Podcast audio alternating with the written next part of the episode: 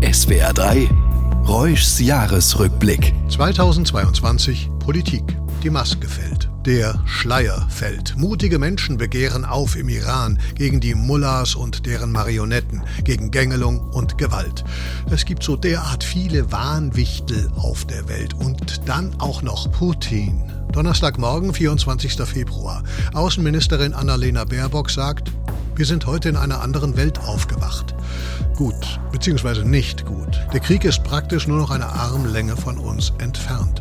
Und schon macht es Wumms. 100 Milliarden für die Bundeswumms, äh, Bundeswehr. Damals im Februar 22 eine Menge Geld. Heute wissen wir, 100 Milliarden ist gerade mal ein halber Doppelwumms.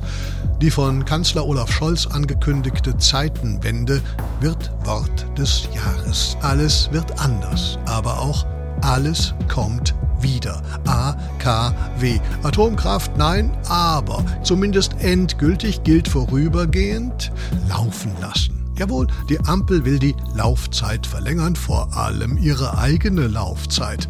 Auch die Grünen, ja, die machen alles mit. Haben die Grünen ihre Werte verraten? Also mir nicht. Man weiß kaum Bescheid. Was macht eigentlich Karl Lauterbach? beruflich. Was machen Boris Johnson und Donald Trump? Nichts, hoffentlich. Und Wladimir Zelensky, macht er zu viel? Und Europa?